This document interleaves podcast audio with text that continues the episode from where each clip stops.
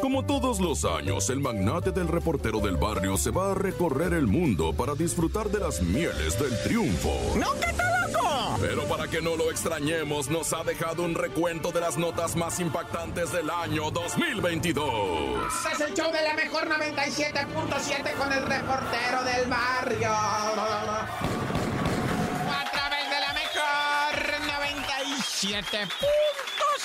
¿Cómo está, Racía? Vamos a echarle galleta esto de la información. Ahí te ve el... Qué sorpresa esa que dieron las autoridades federales eh, de que agarraron a los asesinos de la periodista Lourdes Maldonado.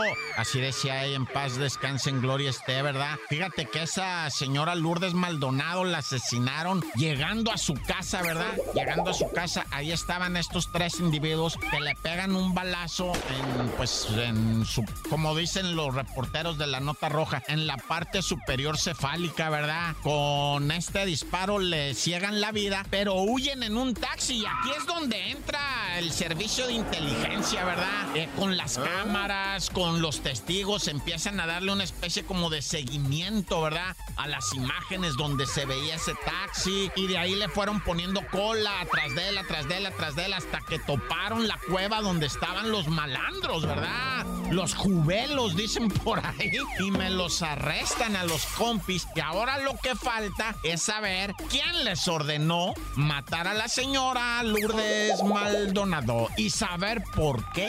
Ah, eso es lo que hace falta. Vamos a esperar. ¿Quién les dijo a estos sicarios asesínenla y por qué? Ya con eso vamos a entender un poco más. Sin embargo, el corazón nunca hallará consuelo por esto.